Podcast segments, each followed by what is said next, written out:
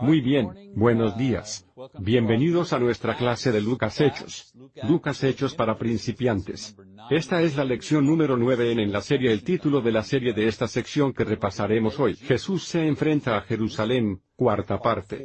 Y estaremos haciendo Lucas 17, 11, 18, 30. Bueno, creo que en este punto sería bueno revisar nuestro bosquejo del Evangelio de Lucas para que podamos, ya sabes, situar la lección de hoy en el contexto de todo el libro. En otras palabras, ¿dónde estamos exactamente en nuestro estudio? Entonces, estamos aquí. Los cinco elementos del esquema, el principio, Jesús en Galilea, Jesús frente a Jerusalén, Jesús entrando en Jerusalén, y luego la consumación.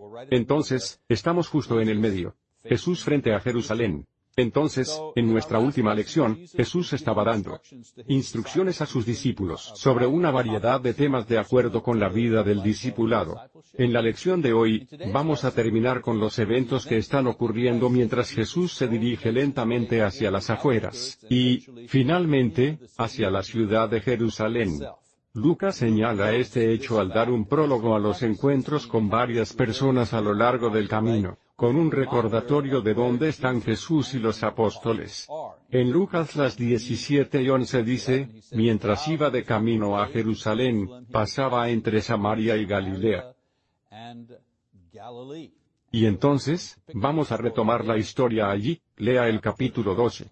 Disculpe, capítulo 17, versículos 12 y 13.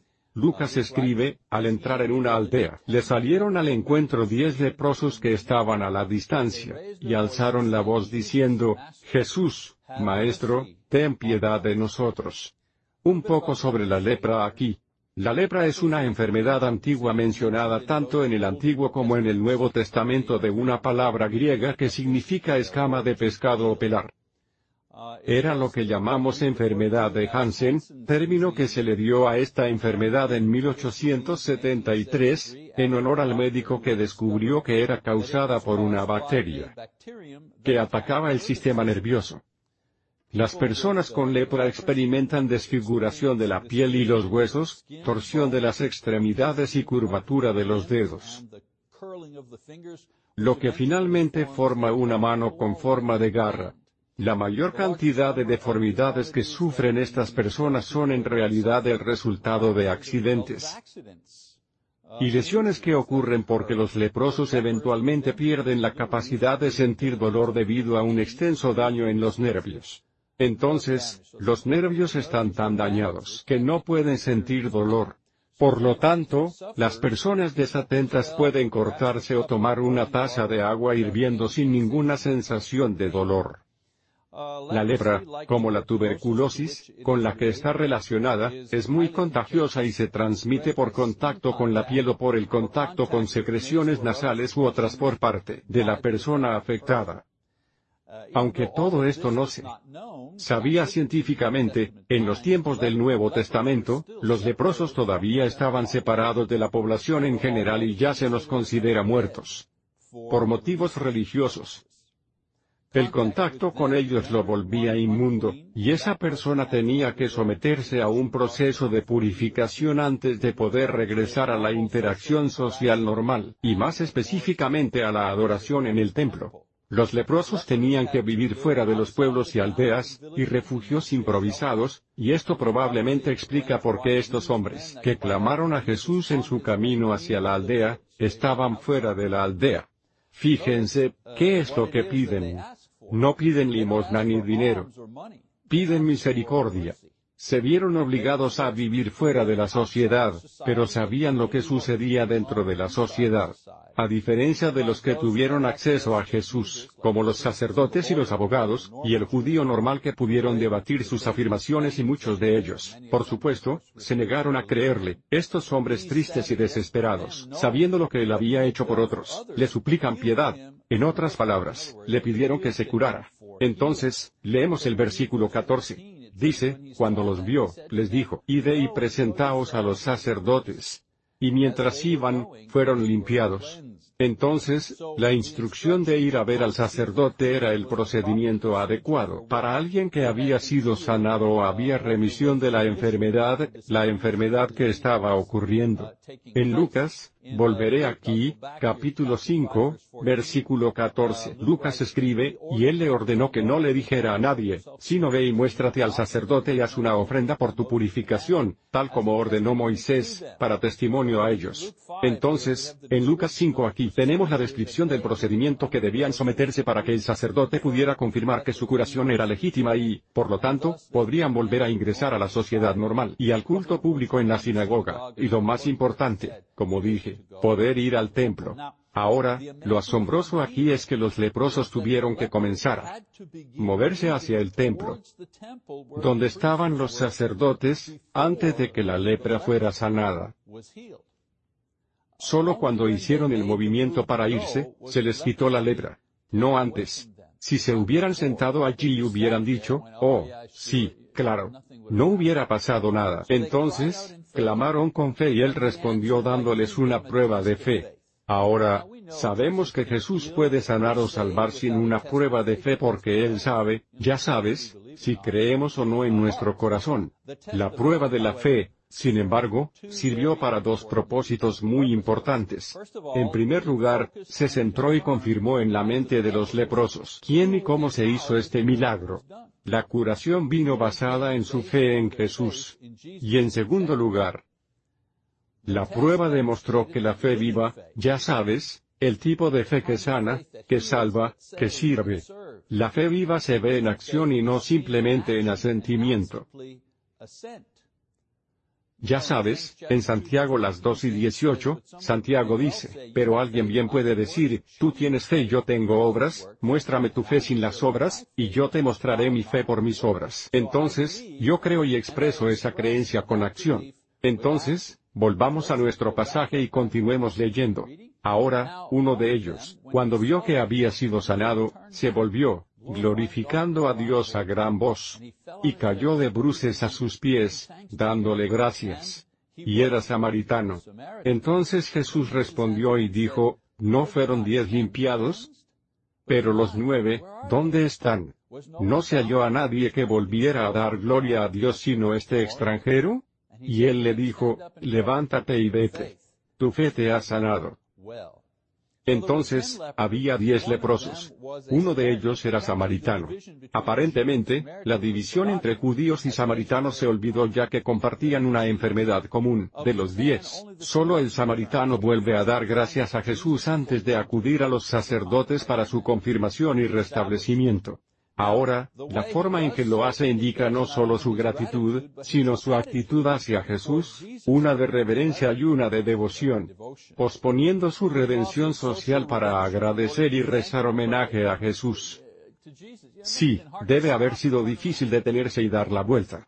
Estoy en camino a mi nueva vida, ya sabes, para detenerme y regresar y dar las gracias. Jesús dice lo obvio. ¿Dónde están los otros?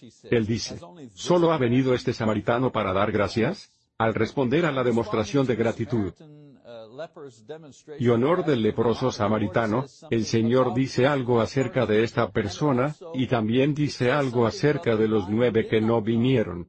En primer lugar, los nueve pidieron y recibieron la curación, y estamos en el camino hacia la aceptación social y una vida normal.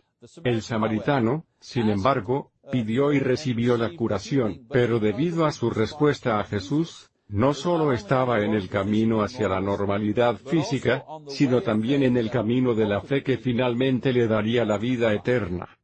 Entonces, esta escena también sirve como una especie de profecía viviente acerca de cómo el Evangelio sería aceptado tanto por judíos como por gentiles. Los nueve judíos, los judíos leprosos, representan las bendiciones y oportunidades que tuvo la nación judía al recibir a Jesús como su Mesías. Y sin embargo, a pesar de la ley, los profetas, el templo, los milagros, y que Jesús era uno de ellos, lo rechazaron, como nueve de los diez leprosos. Simplemente no dieron las gracias y se fueron. El samaritano solitario representa a los gentiles que a pesar de las probabilidades, y hubo probabilidades, ya sabes, creían en un Salvador extranjero de un pueblo que los despreciaba. A pesar de estas probabilidades, este individuo, sin embargo, abrazó el cristianismo, y esto esperaba con ansias el momento en que los, ya sabes, la mayoría, los judíos rechazarían a Cristo y la minoría en ese momento, de todos modos, los gentiles, que no tenían muchas oportunidades, ya sabes, aceptarían Cristo. Entonces, esta parábola viviente apunta, no solo al rechazo de que los judíos son, más bien, Jesús se enfrentará pronto en Jerusalén, pero el eventual rechazo de los judíos, y la aceptación de los gentiles vendrá en las décadas y siglos siguientes. Una parábola viviente, ¿de acuerdo?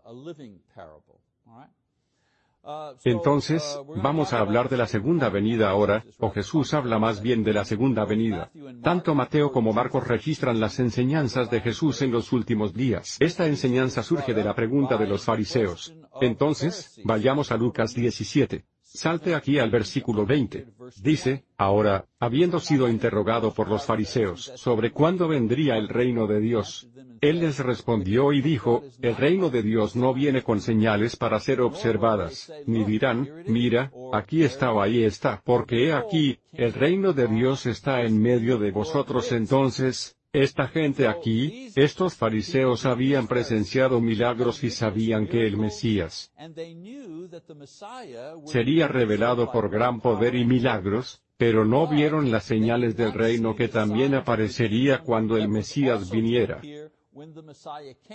En otras palabras, esperaban otros signos, por ejemplo, un poder político renovado y la liberación de la dominación romana y la prosperidad económica. Y así, su pregunta tenía cierto tono.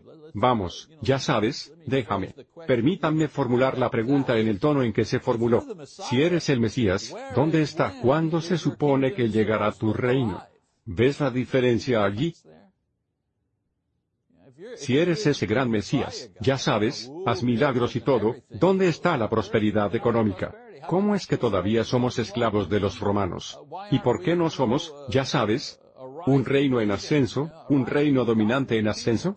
Eso era lo que estaba detrás de la pregunta, ya sabes, ¿dónde está tu reino? Entonces, Jesús le dice que el reino no se puede ver de acuerdo con sus criterios físicos. Sin embargo, ya estaba entre ellos encarnado en él y sus discípulos.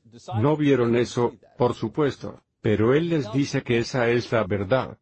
En el versículo 22, en los versículos 22 al 37, Jesús proporciona otra prueba de su divinidad y legitimidad como Mesías, al profetizar acerca de la manera, y por la mano de quien ocurrirá su muerte y la subsiguiente destrucción de la nación, pero dentro de unos 40 años. ¿Quieres saber sobre el reino? Jesús dice, les contaré sobre el reino, pero antes de que eso suceda, estas cosas van a suceder. Entonces, también responde a su pregunta sobre la llegada del reino. Sigamos adelante en el versículo 23 y 4. Dice, te dirán, mira allí, mira aquí. No te vayas y no corras tras ellos, porque así como el relámpago cuando destella de una parte del cielo brilla en la otra parte del cielo, así será el Hijo del Hombre en su día. Entonces, estaban pidiendo señales reconocibles del reino, pensando que el reino sería un evento local, cultural y político. Jesús responde que cuando el reino, es decir, el cumplimiento del reino al final del mundo a su regreso, no la llegada del reino, que ya había tenido lugar con su primera aparición, que, por cierto, habían rechazado. Y así, cuando llegó el cumplimiento, ya sabes, en el fin del mundo, nadie podría y nadie se lo perdería. Él les dice en efecto, no tendrás que buscarlo, al igual que no tienes que buscar un rayo. Cuando caiga, es obvio para todos. Cuando cae un rayo, lo sabes. No tienes que estar buscándolo, es bastante obvio.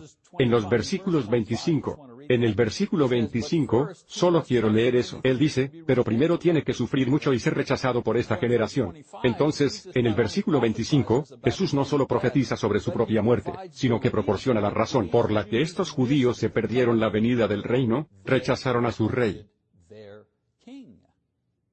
Vino el rey del reino y lo rechazaron. Por eso no vieron el reino. Entonces, en el resto de este pasaje, versículos 26 hasta 37, no voy a leer eso. Jesús contrasta, creyentes y no creyentes y lo que sucede cuando el reino se cumple, en el juicio. Básicamente, dice que uno es llevado al cielo con Jesús y uno queda para enfrentar el juicio.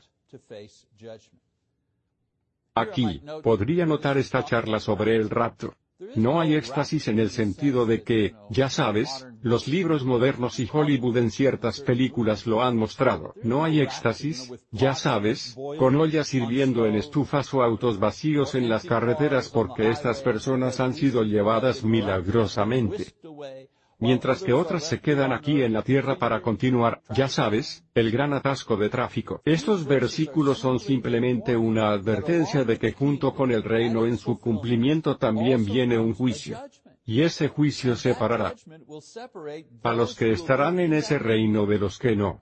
Uno será tomado por el reino y el otro será dejado, ¿para qué? Para juicio. Los apóstoles, por supuesto, aún no tienen claro el asunto preguntan dónde sucederá esto. Y Jesús. Jesús responde, saltamos al versículo 37.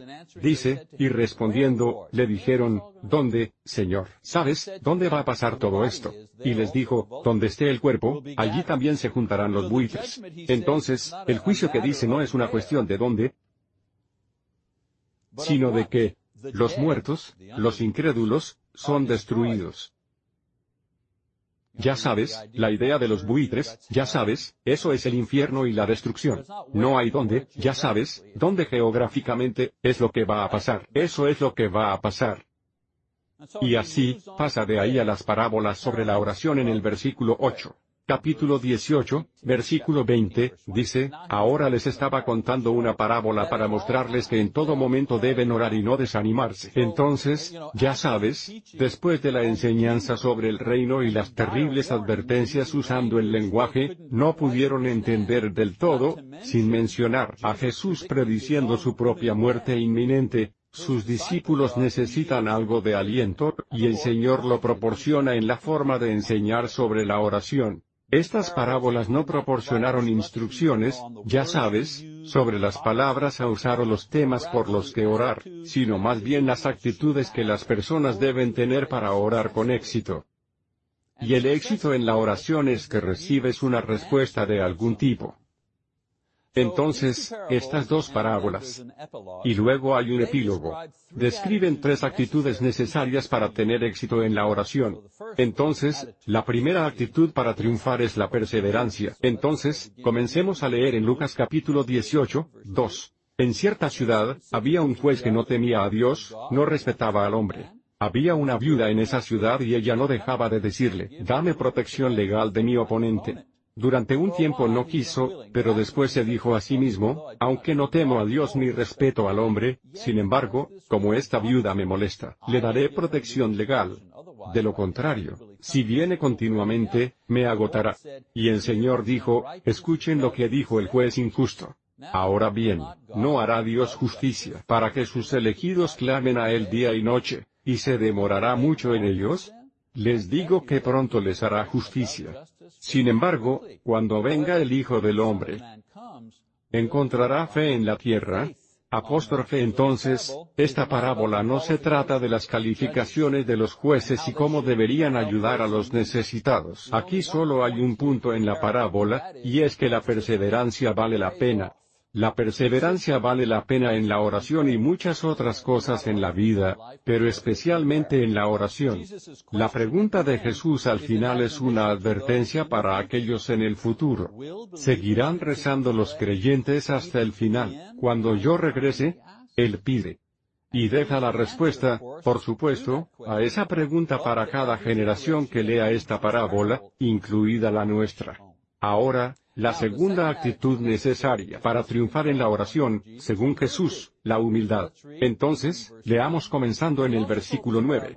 Y también contó esta parábola a algunas personas que confiaban en sí mismas, que eran justas y miraban a los demás con desprecio. Dos hombres subieron al templo a orar, uno, un fariseo y el otro, un recaudador de impuestos. El fariseo se puso de pie y estaba orando esto para sí mismo. Dios, te agradezco que no soy como los demás, estafadores, injustos, adúlteros, ni siquiera como este. Recaudador de impuestos. Ayuno dos veces por semana. Pago diezmos de todo lo que gano. Pero el recaudador de impuestos que estaba a ni siquiera estaba dispuesto a levantar los ojos al cielo, sino que se golpeaba el pecho y decía, Dios, ten piedad de mí, el pecador. Os digo que éste subió a su casa más justificado que el otro. Porque todo el que se ensalza será humillado, pero el que se humilla será ensalzado. Ahora, curiosamente, esta parábola es exclusiva del Evangelio de Lucas solamente. Solo lo ves aquí. La historia es bastante fácil de entender porque los personajes están dibujados audazmente. Uno es orgulloso, autosuficiente, bastante arrogante. El otro era arrepentido, sincero y humilde. El hombre humilde, como la viuda pobre de la parábola anterior, recibe una recompensa por su actitud de oración. Su oración no se basaba en la duración o el estilo que tenía, sino en el hecho de que tenía una actitud humilde al ofrecer. Entonces, aquellos que persisten en la oración humilde, ya saben, la acción y la actitud, tendrán éxito. Dios escuchará sus oraciones. Dios responderá a sus oraciones. Entonces, la tercera actitud es la inocencia. Inocencia. La tercera lección sobre la oración no se da como una parábola, sino como la información detallada sobre el ajetreado ministerio público de Jesús. Entonces, leamos del 15 al 17, dice, y le llevaban hasta a sus bebés para que los tocara. Pero cuando los discípulos lo vieron, comenzaron a reprenderlos. Pero Jesús los llamó diciendo, permitan que los niños vengan. A mí no se lo impidan, porque el reino de Dios pertenece a tales. De cierto os digo que el que no reciba el reino de Dios como un niño, no entrará en él. Entonces, la escena proporciona otra actitud. Para la oración exitosa y esa es la inocencia. No inocencia porque no tenemos pecado, inocencia en el sentido de que nuestro corazón y nuestra mente están libres de autojustificación y culpa, y palabras y argumentos pretenciosos, como los niños. Oraciones como esta, las oraciones de personas como esta que las rezan son escuchadas, dice Jesús. Porque estas otras personas en las oraciones que pueblan el reino de los cielos. Esto nos lleva a la parábola del joven rico. Entonces, sigamos adelante. Versículo 18 al 27. Dice, un gobernante lo interroga diciendo, Buen maestro, ¿qué haré para heredar la vida eterna? Y Jesús le dijo, ¿por qué me llamas bueno? Nadie es bueno, excepto Dios solo. Tú conoces los mandamientos, no cometas adulterio, no mates, no robes, no des falso testimonio, honra a tu padre y a tu madre. Y él dijo, todas estas cosas las he ocultado desde mi juventud. Cuando Jesús escuchó esto, le dijo, una cosa todavía te falta. Vende todo lo que posees y distribuye a los pobres, y tendrás tesoro en el cielo y ven y sígueme. Pero cuando escuchó estas cosas, se puso muy triste porque era extremadamente rico. Y Jesús lo miró y dijo, cuán difícil es para los ricos entrar en el reino de Dios. Porque es más fácil que un camello pase por el ojo de una aguja, que un rico entre en el reino de Dios. Los que lo oyeron dijeron, entonces, ¿quién podrá salvarse? Pero él dijo, la cosa, las cosas que son imposibles para las personas, son posibles para Dios. Entonces, tanto Marcos como Mateo incluyen esta parábola, no solo sobre la importancia de convertirse en discípulo, sino también sobre el alto costo de hacerlo. Quiero que noten que Jesús no está agregando un requisito aquí para convertirse en discípulo. En otras palabras, no está diciendo, está bien, si quieres ser mi discípulo, tienes que vender todas tus cosas. Tienes que cederles todas tus cosas, tus bienes y tu riqueza. Sabemos que esto no es así.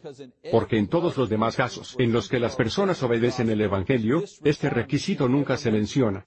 Quiero decir, solo tome Hechos las 2 y 38 y siguientes, donde tres mil personas se bautizan, y se convierten en discípulos de Jesús. Allí no hay instrucciones para que renuncien a sus bienes terrenales. Y en todas las demás descripciones, a lo largo del Nuevo Testamento, nunca se ve esa advertencia a nadie, de que venda sus bienes para convertirse en discípulo. Sin embargo, para este hombre en particular, regalar su riqueza era necesario porque se interponía en el camino de lo que quería. Quería estar seguro de que era perfecto o aceptable ante Dios. Ya sabes, En Mateo las 19 y 21 dice, Jesús le dijo, si quieres estar completo, si quieres ser perfecto. Había confiado en su riqueza y posición como seguridad, que era aceptable ante Dios. Y la razón de eso es que en ese momento, los judíos creían que la riqueza personal era una señal definitiva de que Dios te favorecía sobre los demás, y si eras pobre, bueno, algo andaba mal contigo. Y sin embargo, a pesar de tenerlo todo, este hombre no se sentía aceptable ni perfecto ni seguro en su espíritu. Entonces, él viene a Jesús para averiguar qué necesitaba agregar. ¿Qué debo hacer? ¿Qué debo agregar? ¿Hay alguna regla? ¿Existe una percepción? ¿Existe alguna práctica? ¿Existe un ritual para estar absolutamente seguro? Y entonces, Jesús lo sorprende diciéndole que si querías plenitud, o plenitud, o seguridad, él necesitaba quitar algo, no agregar algo. Necesitaba eliminar la riqueza que le impedía depender completamente de Jesús para su salvación, su justicia y su seguridad. El hecho de que se negara demuestra lo completamente atrapado que estaba en su riqueza.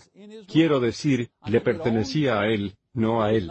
Eso es lo que pasa con la riqueza. Puedes tener tanto dinero como quieras. Puedes tener diez casas si quieres. La idea. Y sigue siendo un cristiano fiel. La idea es asegurarte de que eres dueño de las cosas, no de ti. Jesús usa esta escena para advertir a sus discípulos sobre la limitación de la visión espiritual, y la vida causada por la mundanalidad y la búsqueda de la riqueza. Y lo dice, es difícil para una persona rica ir al cielo porque acumular riquezas hace ciertas cosas. En primer lugar, ocupa la mayor parte de nuestro tiempo y atención. Si tienes mucho dinero y si tienes un negocio que genera mucho dinero, tienes que invertir mucho tiempo en eso para mantenerlo, para aferrarte a él. Tiempo, ya sabes, que a menudo se le quita a la familia, a las búsquedas espirituales. En segundo lugar, a menudo, el dinero nos tienta a comprometer lo que es bueno y correcto, por lo que es rentable. Ya sabes, cuántos dueños de negocios o cuántas personas con mucha riqueza se ven obligadas a comprometer lo que sienten que es lo correcto porque al hacerlo, los hará menos ricos. Y en tercer lugar, la riqueza nos atrae hacia personas que también aman y buscan riqueza. Y por lo general ese tipo de personas, ya sabes, en general, no suelen ser cristianos muy, muy devotos. En mi propia experiencia, he conocido a muchas, muchas personas ricas, pero solo unos pocos que eran cristianos lo eran con devoción. Entonces, no hace falta decir que ninguna de estas cosas promueve la visión o la práctica espiritual porque estamos continuamente enfocados en cosas nuevas y costosas brillantes aquí abajo, no en las cosas de luz que son de arriba. Y creo que, ya sabes, la gente aprende esa lección, ya sabes, el joven rico. Porque leo sobre hombres muy, muy ricos que pueden no tener fe. No hay, tú sabes no los conozco personalmente. Sé qué tipo de personas son, si tienen fe o no. Pero la lección que aprenden es esa, la clave de la felicidad para ellos, a pesar de su enorme riqueza. Y no me refiero a que tenga un millón de dólares en el banco. Estoy hablando de multimillonarios, ¿de acuerdo? Una cosa que he notado acerca de estas personas es que encuentran felicidad cuando descubren que regalar su fortuna es mucho más edificante que acumular más. Y muchos de ellos han manifestado públicamente que su objetivo es regalar la mayor parte de su riqueza durante su vida, y eso es algo maravilloso para el mundo y también para esa gente, absolutamente. Lamentablemente, llega un momento, como el joven aquí que vino a Jesús, donde la gente tiene que elegir a Dios o la riqueza, y para los que aman el dinero, la elección siempre es, bueno, siempre es dinero. Entonces, en los versículos 28 al 30, Pedro dijo, He aquí, hemos dejado nuestros propios hogares y te hemos seguido. Y él les dijo, En verdad os digo que no hay quien haya dejado casa, mujer, hermanos, padres, hijos, por el reino de Dios, que no reciba muchas veces más, en este tiempo y en el siglo venidero, vida eterna.